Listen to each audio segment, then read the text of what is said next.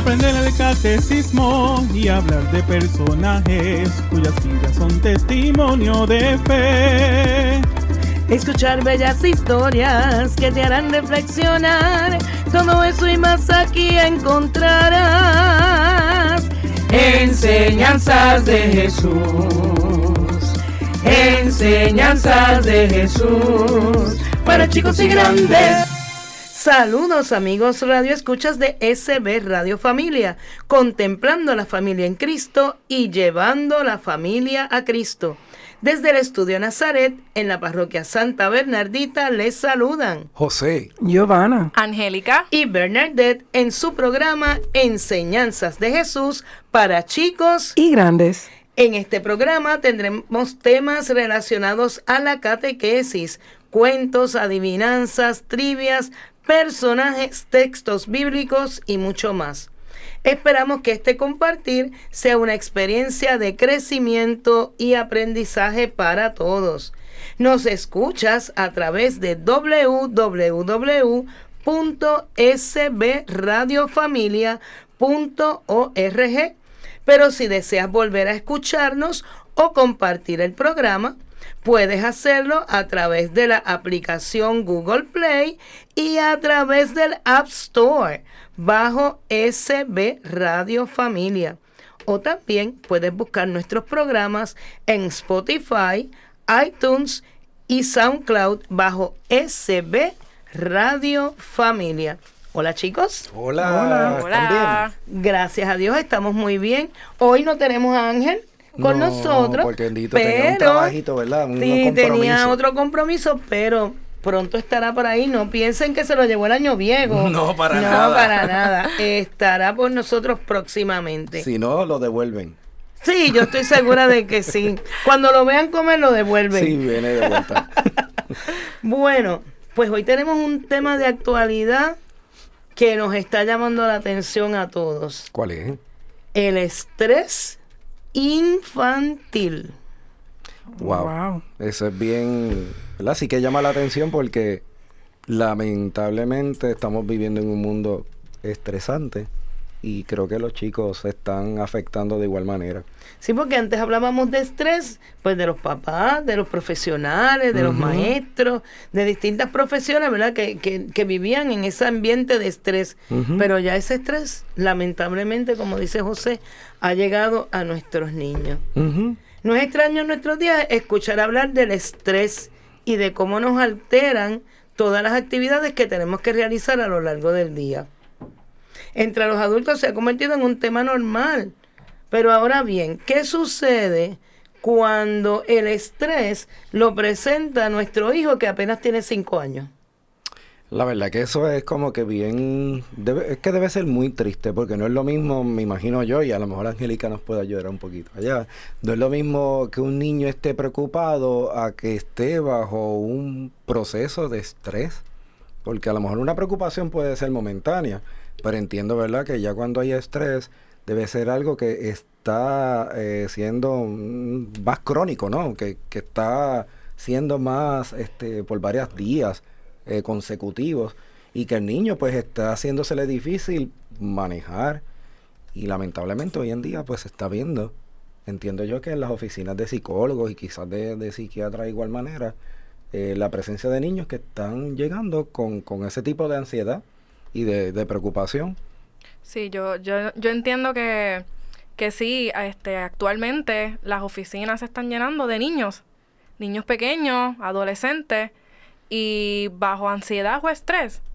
Entonces hay que ver qué es lo que les está causando el estrés, porque puede ser algo familiar en, en, el hogar o en la escuela o donde el niño pues esté mayor esté en la mayoría de su tiempo. Y el problema es que la mayoría de los adultos piensan que los niños no tienen preocupaciones suficientemente grandes para que le generen un estrés continuo. Y dicen, pero si ese nene es chiquito, ¿cómo va a tener estrés? Ahora, la infancia es un periodo de constantes cambios y adaptaciones. Los niños deben enfrentar estos cambios, sobre todo al pasar de una etapa a otra. Y son precisamente estos cambios lo que les produce ansiedad y tensión, llevándolos a comportarse de una manera distinta a la acostumbrada. Así que ya tenemos la primera clave. Cuando el niño no se comporta como usualmente se comporta, debemos como padres ya es un síntoma, ¿no? O profesionales, ¿verdad? Que, que estamos cercanos a los niños, viendo esos síntomas. Eh, de igual manera, ¿verdad? Ahí también podríamos ver que hay situaciones que psicológicas, ¿no? Que tú puedes entender que por el comportamiento y la psiquis del chico, pues es que se están trastocando, pero biológicamente, de igual manera, se, se puede ver afectado, porque así como un adulto por tener mucho estrés puede perder pelo, pues un niño también pudiera presentar esa, esa situación y ya me está llamando a mí la atención a, que lo que está expresando de preocupación ya no es algo momentáneo, sino que le está causando, ¿verdad? Algo bien fuerte. Este, pienso yo Algunos que, no pueden dormir bien, Exacto. Que, que, Exacto. no duermen o están muy inquietos. ¿Y qué situaciones pueden generar este estrés en los niños? Bueno, ahorita comentabas, Angélica, ¿verdad? De que puede haber alguna situación que sea escolar o familiar. Quizás, a lo mejor para un adulto, imagínese, si como un adulto vivir una separación o un divorcio es difícil, pues claro que para los niños esto va a ser algo sumamente, ¿verdad? Difícil. Y no necesariamente tienen que ser sus papás solamente. Pudiese ser también abuelos, tíos, ¿verdad? Que se afectan. Y la vida de los niños de sus sobrinos o nietos, ¿verdad? Puede verse de igualmente afectada porque a lo mejor hay una pérdida familiar. Pudiera ocurrir y esa persona era muy significativa para, para el niño. Esto va a provocar un cambio fuerte. Puedo traer de, de, de experiencia, yo tengo un primo hermano, mayor que yo, que cuando era pequeño, estoy hablando quizás cerca de cuarto grado, y ahí hay como nueve añitos, ¿verdad? Más o menos. Más o menos nueve, diez. Este, pues su papá era mi, mi padrino. Yo tenía cinco años cuando él pues sufre un ataque cardíaco y, muere. Como él era quien le llevaba el almuerzo todos los días a la escuela, de ahí en adelante nunca más pudo volver a la escuela. Wow. Nunca más. Él no terminó. Gracias a Dios está muy bien. Porque, ¿verdad? Él se fue desarrollando poco a poco. Pero, este, la realidad es que el trauma fue tan fuerte que nunca más pudo volver a la escuela. Así que, este, ¿verdad? Desertó, porque eso es deserción. Eh, así que así, así de, de impactante pudiese ser un, un, evento. Eh, pudiese ser que no muera, pero una situación de salud también puede ser difícil. En nuestro caso, eh, la abuelita, ¿verdad? La mamá de Giovanna, la abuelita de José, cuando se puso en un momento dado malita de salud, eh, José se afectó fuertemente. las notas. Hasta de bajar notas y todo, que, le afectó y porque él pensaba que se va a morir. Estaba en kinder. Y, y era chiquito, cinco años, otra vez. Así que son ejemplos, ¿verdad?, que estamos mencionando acá, pero la realidad es que lo podemos ver en nuestra familia. Y, y, es bien triste que se pierda, ¿verdad?, más crítico, los papás, un familiar, este, un maltrato que puede ser dentro del hogar, puede ser fuera, un familiar, un vecino, en la escuela, bullying, ¿verdad? Que también pudiese ser eh, el que llegue un nuevo miembro a la familia. Y yo no lo esperaba. En el caso de un niño, eso hay que ir trabajándolo poco a poco. Exacto. Porque muchas veces, este, ¿verdad? Ellos sienten que me van a desplazar. Exacto. Y que ya yo no tengo el mismo lugar. Así que eso es bien, bien el divorcio, la separación de los padres puede afectarlos también. Definitivamente. El que yo, pues, que me tenga que mudar de lugar y con ello, pues, los mude también de escuela o de colegio. Eso es un cambio bien fuerte de igual forma. Así que hay diversidad. ¿Y qué síntomas podemos ver entonces? Porque va a depender del niño, ¿verdad? Eh, y, la, y la situación de cada uno, de la personalidad. ¿Qué síntomas podemos entonces detectar?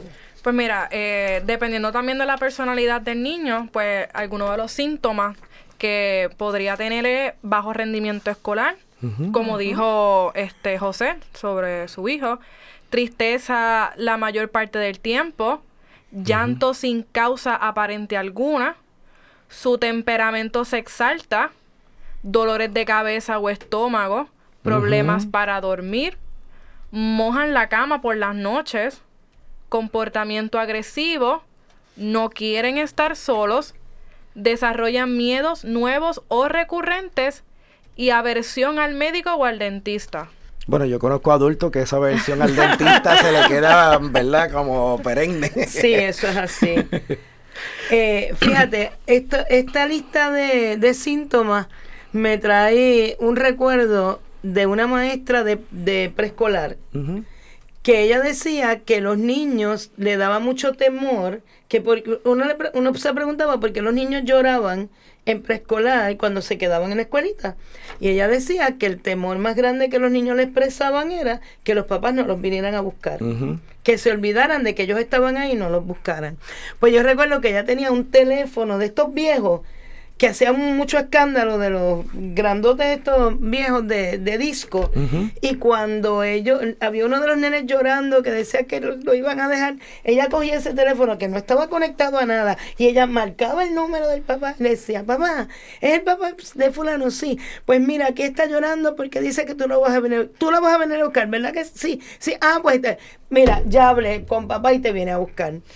y que de esa manera ella lograba bajar ese nivel de estrés que le creaba esa situación al niño y de y, en, una, forma de juego, pero el nene se iba de lo más contento porque la maestra había hablado con el papá para y, el papá había dicho que lo venía a buscar. Sí, respondían, los chicos se sentían complacidos. Y, es una cosa, porque claro, a menos que pase algo muy extraño, todos los papás van a buscar a los niños a la escuela, pero Fíjate qué nivel de ansiedad podía crearle en algunos el solo pensar que se olvidaran de mí y me dejaran aquí.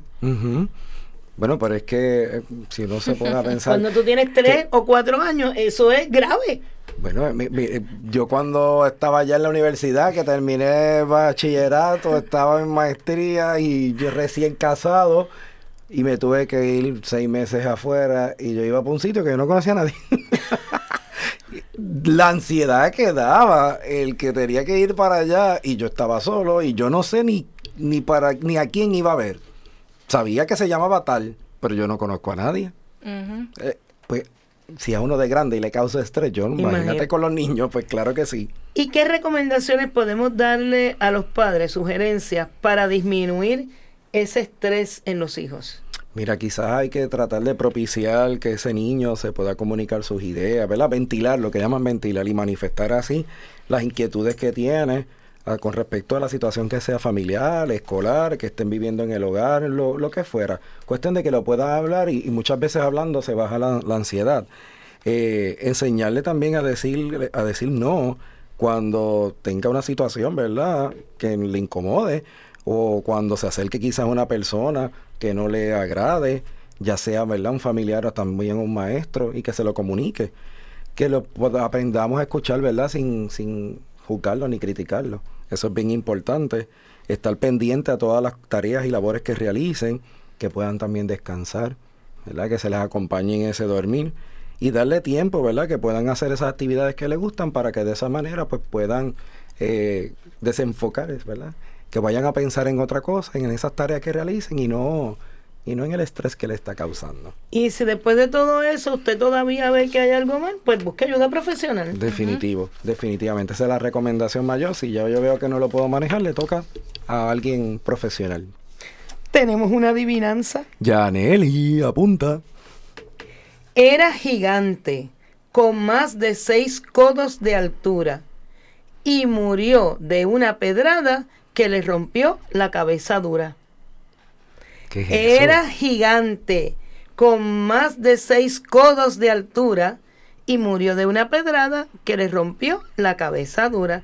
La respuesta la ofreceremos en el tercer segmento de este su programa, Enseñanzas de Jesús para chicos y grandes. Ya volvemos. Seis codos, seis codos.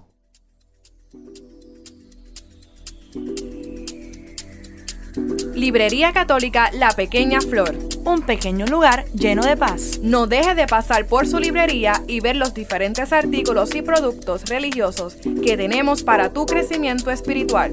Estamos ubicados en los terrenos de la parroquia Santa Bernardita de martes a viernes de 11 de la mañana a 7 de la noche y los domingos después de cada misa. Para más información, 787-750-7880 o nos puedes buscar en nuestra página de Facebook La Pequeña Flor SB. ¡Te esperamos!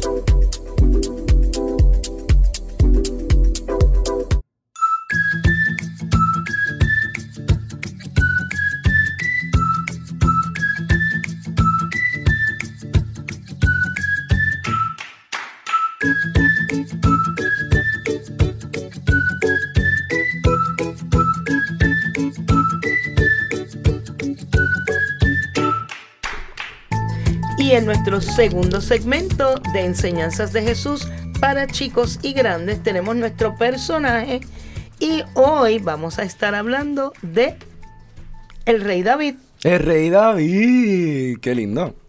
Yo como Qué que bien. eso tiene que ver con la adivinanza en algo, ¿no? Bueno, yo todavía estoy ser. pensándola, yo no sé. No Yaneli sabrá, Yaneli Ah, sabrá. yo no sé, pero piénsalo a ver. Bueno, pues David ha sido un rey muy importante en el reino de Israel, cuya obra y vida aparece reflejada en la Biblia, más precisamente en el Antiguo Testamento, en los libros del profeta Samuel y en los Salmos. También la historia lo recuerda por haber sido el padre de otro rey importantísimo para el pueblo hebreo, que fue ¿Quién fue? Salomón. Salomón. Salomón. Ah, pues de esa habrá que hablar algún día, ¿verdad? Claro. También, cuando hables de sabiduría, Por ahí vamos. por ahí vamos. Sí. El rey israelita que gobernó el reino de Israel en su primer periodo y se destacó por su valentía y por la unificación del mismo y la anexión de otros territorios, porque David era un gran guerrero. Sí, él era un gran guerrero. Pero vamos a empezar con que David no era de mucho tamaño. Vamos a, ¿A qué tú te así. refieres? Como que Eh, él era como que más bajito que un secreto. ¿En serio? Eso es así. Pulgarcito. Él era pulgarcito. Y él era, este, de los hijos, de, de los, eh, él era el más pequeño de sus hermanos. Así que cuando iban para la guerra y todo esto, a él no se lo llevaban. Lo dejaban. Sí, porque entre Sí. que él era más chiquito en estatura y en tamaño, pues entonces. Y los pues, hermanos decían bendito, pero este le da un viento, lo sopla un viento Y y, se lo lo lleva el acaba. viento. Sí, no, no gozaba de, de, pues, de mucha, de muy buena reputación al ver su De credibilidad su de que pudiera hacer algo por la causa. Pobrecito. Pero ahí donde ustedes lo ven, Ajá. ¿verdad? Tan diminutito, él sucedió al rey Saúl y fue el segundo monarca del reino de Israel que conseguiría un hito en la historia del pueblo israelí, que fue la unificación del territorio y más tarde supo expandirlo hasta llegar a sumar ciudades como Petra, Samaria, Jerusalén y Damasco, entre otras. Eh, a rayos, Casi pues, cre- creció con su reinado Wow. bien brutal. Bueno, por lo menos era grande en tamaño, pero de cabecita sí. Para que vean. Era un Eh, estratega entonces, Era un estratega y, y tanto es así que no solamente los judíos en su época, ¿verdad? Y todavía eh, los cristianos y los islamitas lo admiran y lo veneran a este rey por la importancia que supo desplegar en su tiempo y también por la influencia religiosa de su figura en estas religiones. Cabe Mm. destacarse que en el idioma hebreo el nombre David significa el amado, el elegido de Dios. ¿Y por qué? ¿Qué tendrá que ver eso? Ah, vamos a ver. Dice que el reino de Israel aparece muy referenciado en la Biblia y se lo divide en dos periodos. Por un lado, el llamado Reino Unido y conocido formalmente como Reino de Israel, en el que gobernaron Saúl primero y luego David, y finalmente su, sucesor y su hijo, que fue Salomón. Mientras que en el segundo periodo se caracteriza por la ruptura del reino inmediatamente anterior y que solo contó con la parte norte del primer reino, que ahí es cuando hablamos el reino del norte y el reino del sur. Esa es la, la, la- ¿verdad? esa disrupción, sí, esa ruptura.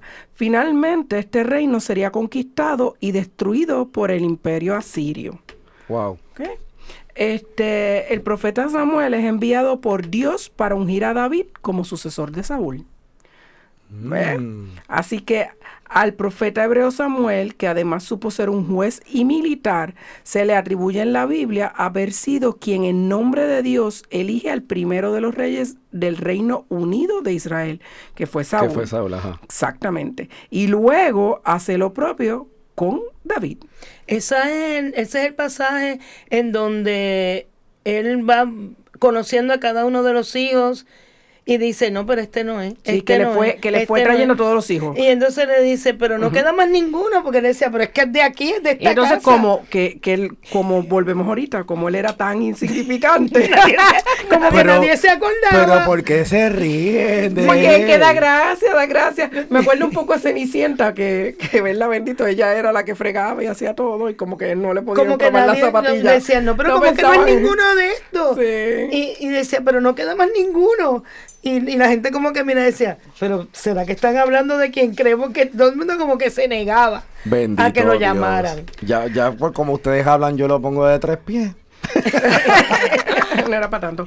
David nació en la tribu de Judá, en la ciudad de Belén, durante el año 1040 antes de Cristo. En tanto, reinó entre los años 1010 y 1003 antes de Cristo en Judá, y luego entre ese último año y el año 970 en el que falleció eh, el reino en Israel, el reinó en Israel. Mientras vivía con su numerosa familia, llegó hasta su casa el profeta Samuel, que es lo que estaba contando Bernadette, que a Dios lo había enviado y fue el que fue buscando, eso es lo que dicen, uno por uno, pero estaban buscando este alguien con esta predisposición especial y este un porque había que de el- Dios, elegido de Dios Dios. y pues él no, no cumplía con las características. Pero la leyenda cuenta que David se destacó desde pequeño por su gran coraje y valentía. Decir, Definitivo, de porque por el tamaño no fue. según Porque él era pastor. Ay, él era pastor. Mm. Él era pastor. Incluso se le atribuye un hecho muy valeroso siendo un niño que era haber salvado a un corderito de las garras de un gran oso. Oye, Lo- mismo había espérate, hecho- espérate. Tú me estás diciendo a mí que alguien casi de cuatro pies defendió a una ovejita de un- de un oso. Sí, No, pero pero- ahí, ahí era niño, ni siquiera llegaba a los cuatro pies. Ay, Dios mío. Pero es que él tenía una habilidad que después, no- Exacto, después ella va a después lo- vamos a decir calma, más adelante. calma. También más adelante dicen que sal- este, liberó una oveja de la garras de un león.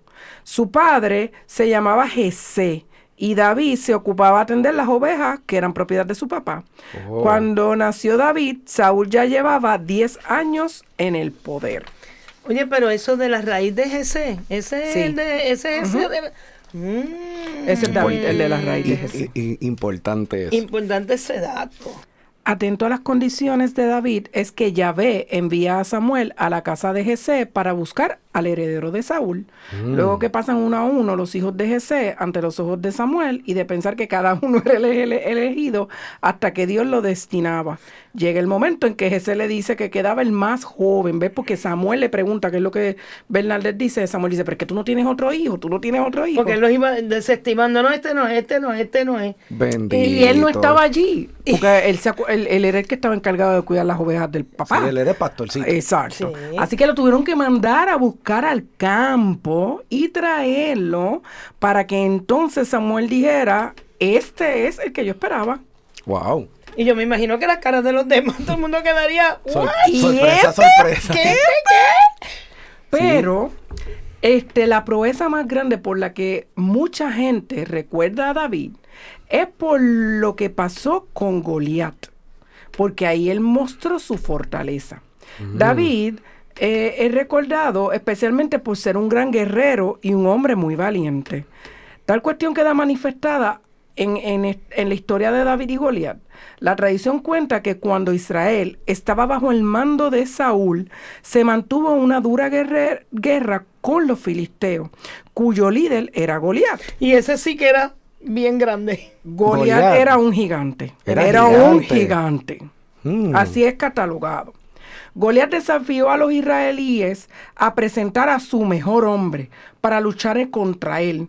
Enterado del desafío, David pide tomarlo e increíblemente contra lo esperado. Espérate, espérate, espérate, espérate. Tú me estás diciendo a mí que este yankee, este grandote, está diciendo, mira, tráete a tu mejor hombre y David ¿Tú has visto los baloncelistas esos asiáticos que son así bien grandotes Ajá, de siete pies? Que hasta los de la NBA se ven chiquitos al lado de ellos. Los de la NBA se ven chiquitos. Imagínate un puertorriqueño allí. Pues, y este otro que apenas lo más seguro me diga cinco pies. Para ser, Justo y necesario. ¿verdad? Con este otro que mide siete. ¿Cómo es eso? ¿Y cómo él Bueno, se porque cuando, cuando él está pidiendo el mejor hombre y el mejor hombre, los demás no creas que dijeron yo, yo. No, ni para tanto. Cuando veían a Goliat decían, Se acobardaron. Claro. Y entonces empezaron como que echar para atrás, echar para atrás y estaban buscando a quién mandar porque ellos no querían. Ellos, ellos sabían que el que El que mandara fuera le iba a morir. arrancar la cabeza. Entonces ahí es que David dice, esto es lo mío, porque él es guerrero y es bien valiente y dice, mándame a mí. Y, lo, y todo el mundo se queda como que, diache, este lo van a hacer papillas bien rápido. Wow. Pero no tenían opción, no había quien se ofreciera. ¿Quién fue el único que se ofreció? David. Así que mandaron a David. O sea, porque no hay- Pero, otra vez, porque no hay más pero nada. David confiaba en que Dios lo iba a ayudar. Porque de lo contrario, él no, se- yo, yo pienso que él no se hubiese atrevido. No, definitivamente. Él tenía que tener una confianza en Dios bien grande, decir, yo voy a ir y Dios me va a sacar airoso de esto. Wow. Y a final de cuentas, David pudo contra Goliat. ¿Qué hizo con un solo, con una resoltera y una piedra venció al gigante de Goliat? Aunque no quiera, cogió la, la resoltera, sonda esa, fu, fu, fu, y cuando tiró la piedra, le dio justamente donde le tenía que dar para noquearlo. O sea, que era bajito, guerrero y con buena puntería. Excelente Qué, puntería. bi- qué bien. Así qué que David, ante todo lo inesperado, derrotó a Goliat. Qué bien. Tras Tomen nota a los que se crean que son pequeños o no pueden. Tomen Para nota. que vea, tras esto, ¿qué consiguió David? La confianza del pueblo. Qué bien. Pero eso no fue tan bueno en ese momento para David, porque el rey Saúl entonces se puso colérico contra David porque le dieron celos y todo lo que pasó. Oh, Así que Raúl- Saúl este, mandó a detener a David. wow. Una vez muere Saúl, entonces es que David es reconocido como el rey de Judá. Porque tuvo que pasar eso. Convertido en rey David, anexaría varios territorios a su reino, como fue Soba, Edom y las tierras de los filisteos. Y como todo mortal, David cometería errores y pecados. Este, y uno de ellos fue que se enamoró de la vecina, la esposa de un guerrero, de uno de las milicias de él De uno de los soldados. que era Betsabe. Así que allá la mandó a buscar, estuvo con ella, ella salió embarazada, trató de que él estuviera con la esposa para decir que el hijo era del- de, él, pero él no quiso, no tuvo más remedio que lo mandó a la guerra para que lo mataran, porque eso fue lo que Lo él hizo. mandó, pero lo mandó al frente de batalla. Y lo O dejaron solo. De los primeros para que... Que lo llevara. Dios mío, parece, parece el chisme de la novela que están dando ahora. Sí. Ese primer hijo muere, pero Betsabé sale embarazada en una segunda ocasión de David y de ahí entonces el fruto es Salomón. Wow. Así Wow. que esta, esta es la historia que le puedo decir. Qué bien. Wow. Lo, lo, lo bueno es que, dijiste ahorita, José, de no, no nos fijemos en lo chiquitito que somos o no nos creamos menos, porque en Dios podemos engrandecernos. Eso es uno. Y segundo, es que Dios escribe recto sobre renglones torcidos. David no fue el mejor ejemplo, hizo pecados, cometió errores, pero aún así era el elegido de Dios. Porque David no era santo, Dios lo hacía santo. Y eso es lo que tenemos que ir viendo. Y anuncios de la programación de CB, tenemos Hombres de Valor de lunes, lunes y jueves a las 1, de todo un poco, lunes y jueves a las 4, Soy Mujer, martes y viernes a las 4, ¿Por qué somos católicos? Martes y viernes a las 5, cenando en familia, miércoles y sábado a las 5, y enseñanzas de Jesús para chicos y grandes, miércoles y sábados a las 11 de la mañana. Que es el mejor. Visita la página cibernética de la parroquia Santa Bernardita. Ahí encontrarás información que te ayudará a crecer en la fe. Podrás enlazarte en la transmisión diaria de la Santa Misa. Conocerás las liturgias del día, así como el santo que celebramos cada día. Tendrás también la oportunidad de acceder a nuestra página de eventos y conocer qué eventos tiene la parroquia. www.parroquiasantabernardita.org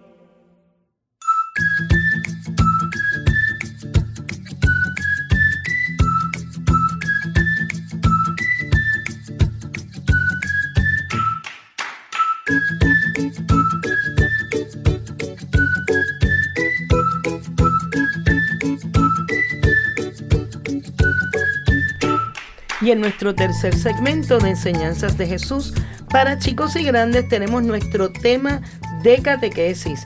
Y el tema de hoy va muy ligado al tema de actualidad y es ante el estrés, un acercamiento espiritual. Sí, porque hay que buscar la manera y la forma, ¿verdad? Uno pudiera tener en eh, tratar, tratar con herramientas en el hogar. Y si yo no puedo con mis herramientas en el hogar, pues buscar la forma de ayuda, ¿verdad? Ya sea profesional, pero a la misma vez debemos de buscar ayuda que me ayude a mí a elevar mi espiritualidad y que, que pueda yo sobresalir ante esa situación tan difícil. Lo que tú quieres decir es que además de la ayuda pues de un psicólogo o de un médico o un profesional de la salud que pueda ayudarnos con ese estrés, tenemos que buscar ayuda espiritual. Sí, porque muchas veces se pierde, ¿verdad? Esa dimensión de la espiritualidad, más todavía cuando uno está sumergido en el problema. ¿verdad? Y se le hace difícil ver qué, qué cosas yo pudiera, ¿verdad? Este, agarrarme para poder salir y definitivamente a Dios muchas veces se le pide, pero no hacemos algo para poder trabajar esa parte espiritual y que me va a ayudar a mí a poder escuchar un poco a Dios. Nos dice aquí que las bienaventuranzas, el sermón de las bienaventuranzas tiene algo que ver con esto. Sí, yo creo que sí, porque esas, esas bienaventuranzas que mm, si nosotros empezamos a repasarlas son a veces se oyen medias paradójicas, ¿verdad? Medias contrarias. Este, precisamente están sobresaltando y, y- y llamando la atención de esas personas que están menos, ¿verdad? Abatidos o eh, Sufridos. sufridos, etcétera, etcétera. Exactamente. Los pobres, los hambrientos, los temerosos, los adoloridos, despreciados, perseguidos. Así que ahí Jesús, Y Jesús los llama bienaventurados. por eso digo lo de lo eso. paradójico. Porque Jesús se está este, enfocando no en lo material, ¿verdad? En ese caso, sino en lo que estaban hablando de lo espiritual. Él lo podía reconfortar a ellos espiritualmente. Hace poco en el curso de catecumenados de adultos, precisamente, me tocó el tema eh, de las bienaventuranzas y yo les decía a ellos que las bienaventuranzas son como una plataforma política, ahora que estamos con toda esta candela de la política, pero era como una plataforma política de Jesús, fue lo que Jesús les prometió a ellos y seguir a Cristo era eso, era lo que Él les prometía, Él no le daba nada material, pero sí lo reconfortaba espiritualmente. Qué bien. Wow. Y esta, y este fragmento de la palabra que dice, vengan a mí todos ustedes que están cansados y agobiados, y yo les daré descanso, que es de Mateo 11, 28. ¿Qué nos querrá decir el Señor a través de esa palabra? Ahí lo que definitivamente Jesús les está diciendo de que mira, aun cuando tú te sientas que ya no puedes con la vida, aunque tú te sientas que ya todo está difícil, no pierdas de perspectiva que aún en esa dificultad yo estoy contigo caminando y te voy a dar esa paz, esa tranquilidad, el descanso, ¿verdad? Para que te sientas acompañado eh, con, con tu Dios, porque Él es Dios a fin de cuentas, ¿sí? Este, así que Dios con esto lo que yo entiendo que nos quiere recordar es que aun cuando la situación es bien difícil, yo la pueda estar viviendo, eh, y muchas veces cuando estamos en el medio de esa tormenta, el ver las soluciones se nos va a hacer muy difícil. Dios nos recuerda de que aún en ese medio de la tormenta voy a estar yo acompañándote y va a haber un día en que vas a poder mirar para atrás y reírte, ¿verdad? De ese suceso que te encontrabas muy difícil y que pensabas que no había salida, Hmm. pero que no, mira, ya pudiste salir. Y Angélica, ¿tú crees que a través de la oración la persona que está dentro de ese problema quizás pueda como que apartarse un poquito del problema y verlo como de un poquito de otro ladito, de otra esquinita y quizás empezar a ver soluciones? Sí, definitivamente. Defini- defi- definitivamente entiendo que sí. Y yo en lo personal, y José sabe sobre toda esta historia, yo por poco no me gradúo. Chacho, Sí, es verdad. imagínate ese estrés. Que me digan en último momento, no te gradúas porque repetiste una clase. Imagínate el estrés que yo sentí, yo lloré, yo grité, yo dije, ¿por qué a mí? Si ya me lo que me falta, ya, yo terminé ahora en diciembre, yo supone que ya tenga mi bachillerato. Y me dijeron, no, no te vas a graduar porque te repetiste ni que una clase. Y yo rápido busqué, llamé a José, llamé a Giovanna, ayúdenme por favor. Hice de todo y sobre todo oración, oración y oración. Me metí al Santísimo, estuve allí min- horas. Yo, por favor, Dios mío, dame una solución, ayúdame. Yo hice de todo también porque uno tiene que poner de su parte porque Dios no te lo va a dar a toma. No, uno tiene que también poner de su parte. Y, y mira, vi una luz al final del túnel, como dicen. Y de momento este, me dijeron, nada, tiene, ve a esta oficina, ahí te pueden ayudar. Fui a su oficina y yo se lo dije a la persona, usted fue un ángel, un ángel para mí. Ella peleó, peleó y peleó y me, me revalidaron la clase, convalidaron la clase, perdón, y me pude graduar, gracias a Dios. Amén. Así que sí, las oraciones son escuchadas y las oraciones ayudan mucho al estrés. No, y, que, y que te dan la oportunidad de ver otra perspectiva de la situación, verlo, como digo yo, desde la esquinita. Ujú. Dice, espérate, como si, como si no fuera a ti que te pasa, como si tú lo estuvieras viendo en la vida de otra persona y dices, ay, pero si por aquí hay un caminito que el Señor me está señalando. Y San Pablo nos dice también en, la- a los, en una carta a los filipenses que además de las peticiones deben ir acompañadas por acción de gracia. Sí, porque en nuestra oración, muchas veces cuando estamos en una situación bien difícil, comenzamos a pedir, a pedir, Dios mío, y Dios mío, dame, y Dios mío, quítame, y Dios mío. Y se nos olvida, como ocurrió con los leprosos, ¿verdad? De que una vez se nos otorga la gracia. ¿Dónde están los otros nueve? Exacto, después que se nos da la gracia, pues darle también de igual manera, gracias a Dios porque nos escuchó sí. y nos dio, ¿verdad? Aún sin merecernos eso que quizás estuvimos eh, pidiendo. Así que nunca debemos ser mal agradecidos. Yo creo No, que eso es algo, un valor que siempre nos han enseñado, eh, que debe enseñarse en los hogares. A veces, yo no sé si se está enseñando.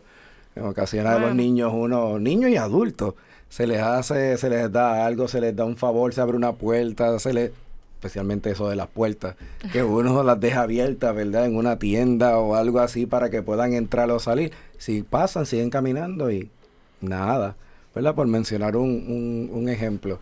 Y la realidad es que, que el agradecimiento, ser agradecido con el prójimo, pero más todavía con Dios, es un valor que nunca debemos de, de soltar. Wow. Y en muchas situaciones en las que quizás nos vemos confrontados por, por los problemas y, y por las posibles soluciones, pues entonces el buscar ese apoyo espiritual de que quizás puedo reunirme con mi sacerdote, eh, con, con alguna persona que yo sé que, que está en un proceso de oración profundo, ¿verdad? Y que yo le diga, pues mira, quiero que me enseñes a orar, quiero que ores conmigo, que, que, que me dirija. Y al sacerdote también, padre, pues mire, yo estoy en este problema, pero yo lo que vengo es que usted me dé ayuda espiritual, herramientas que yo pueda utilizar para poder buscar soluciones. No es que nos hagan todas las cosas, porque de verdad que a veces pretendemos que hagan así como con una varita mágica, como la ma- madrina, ¿verdad? Y resuelvan todo. No, es como nosotros en nuestro crecimiento como persona, partiendo de esa situación que quizás nos está afectando en este momento, cómo vamos a levantar nuestra vida espiritual. Sí, porque hay problemas que quizás se puedan solucionar de una manera rápida. Pero en otras ocasiones hay problemas en que no se pueden solucionar de una manera rápida y hay que trabajar y lidiar, ¿verdad? Con el asunto y poder mantener esa paz y esa tranquilidad y no que esos niveles de ansiedad y de estrés suban de tal forma que también me afecten mi funcionamiento, ¿verdad? A mí como, como persona. Eh, porque, como decía ahorita, mientras yo esté dentro del problema, mi visión para solucionar va a estar limitada a la punta de la nariz, ¿verdad? Yo no voy a poder ver más allá de la punta de la nariz. Ya cuando estoy fuera del lugar, por eso la importancia de, de esa mentoría espiritual, ya sea con, ¿verdad? con un director espiritual como un sacerdote, un diácono o una hermana, ¿verdad? religiosa de igual forma. Cualquiera de estas personas que, que ya han pasado y conocen un poco, ¿verdad?, de la vida de oración, que nos puedan enseñar a nosotros de igual forma a utilizar esas herramientas para poder yo obtener la paz que solo Dios puede darnos. Aquí habla de un teólogo antiguo, Evagrio Póntico. Dice que advertía que la persona podía lidiar con estresores, pero no le era posible cargar todo el tiempo con memorias negativas, rencores, miedos, culpas, ansiedades y frustraciones. Incluso semejante estado de desesperanza podía transformarse en un vicio habitual. Al punto de quebrar la voluntad y enfermar el espíritu. Evagrio hacía referencia a la importancia de la memoria, porque entendía que los recuerdos nocivos podían fácilmente arrancarnos de la paz y cansarnos de las cosas de Dios. Que nos despega literalmente. Mira, eh, yo entiendo que... ¿De qué año es eso? Eso es del 345 al 399 vivió Póntico. Estamos hablando de fue ayer. hace, hace mucho. Los otros días. Hace muchos años. Pero qué, qué importante el dato que quiere señalar porque fíjate que lo está diciendo más a partir de la memoria, de lo que yo estoy trayendo a mi mente, en el recordar y volver a pensar y volver a pensar y volver a pensar en los problemas y no tanto en el problema per se. Y en los rencores, ay, porque y cada vez que veo a la persona, ay, me acuerdo de lo que me dijo, que me hizo, y tú vuelves a envenenarte a ti mismo y eso te aparta de Dios. Claro. Sí, sí, porque imagínate tú, yo no tengo, si yo con, Dios lo dijo, si tú tienes problemas con el prójimo, tienes que arreglar con ellos para que después puedas traer tu ofrenda, ¿verdad? A, Dios como tal. Y nos dice que los antiguos maestros del desierto practicaban la presencia de Dios, la, llamaba, la llamaban meme teos, que suscita serenidad, esperanza y paz. También rezaban la oración del nombre de Jesús. Señor Jesucristo, Hijo de Dios, ten piedad de mi pecador. Un método de oración que tenía, entre otras finalidades, alentar una oración continua y recuperar la conciencia del amor de Dios, enseñanza primordial de Jesucristo. A veces pensamos que hay que hacer como un testamento de oración bien con un montón complicado. Y miren qué sencilla. Señor Jesucristo, Hijo de Dios, ten piedad de mi pecador que se puede utilizar así, ¿verdad? Como que se puede repetir. Como una ejaculatoria, que uno puede repetir. Que uno la puede, y quizás así como, ¿verdad? En las respiraciones profundas me pueden ayudar a mí un poco a liberar ese estrés y de igual manera dentro de mis respiraciones incluir la oración y con esa oración que me parece fabulosa, ¿verdad? Y la lectura de este, la palabra. Yo creo que son técnicas sencillas, quizás fáciles, que me pueden ayudar a mí a liberar un poco del estrés Hacer el rosario. Ah, y a, la misma vez, ciertamente, y a la misma vez me eleva mi nivel espiritual. Y no estamos diciendo que estamos resolviendo el problema. No. Estamos diciendo, ¿verdad?, que podemos sobrellevar el problema con estas situaciones. Porque muchas veces la ayuda profesional nos resuelve unas cosas. Pero yo pienso que la ayuda espiritual es como una curita puesta en el lugar correcto, con, con la medicinita que como que va curando, que va más allá de lo que una ayuda profesional de un psiquiatra, de un psicólogo, de un médico, pues quizás te puede dar. Pues ayúdame en algo, mira, este, que seis codos de altura, es que no me acuerdo. eso era una medida antigua. Léeme eso otra vez, a ver si la podemos eh, adivinar. Era gigante, con más de seis codos de altura, y murió de una pedrada que le rompió su cabeza dura. Si ahorita hablamos de él. Ajá. Goliat. ¿Qué es, Giovanna? Goliat. Goliat, el gigante que David. David. habrá adivinado. sí, que David mató, que era el filisteo ese bien grande. César, ¿tú sabías? Sí. César, César lo sabía. José, tú eras el que estaba. Es que los seis codos me turbaron. No, y tú eres el más alto de nosotros. Y No tenías que saber eh, que tenía miedo de que le dieran a él. Voy a leer. Capilla de Adoración Perpetua San Miguel Arcángel, en los terrenos de la parroquia Santa Bernardita. El Santo Evangelio de Mateo 28:20 nos dice, Por mi parte, yo estaré con ustedes todos los días hasta el fin del mundo. Aquí, en esta capilla, podemos estar con Cristo sacramentado expuesto 24 horas los 7 días de la semana.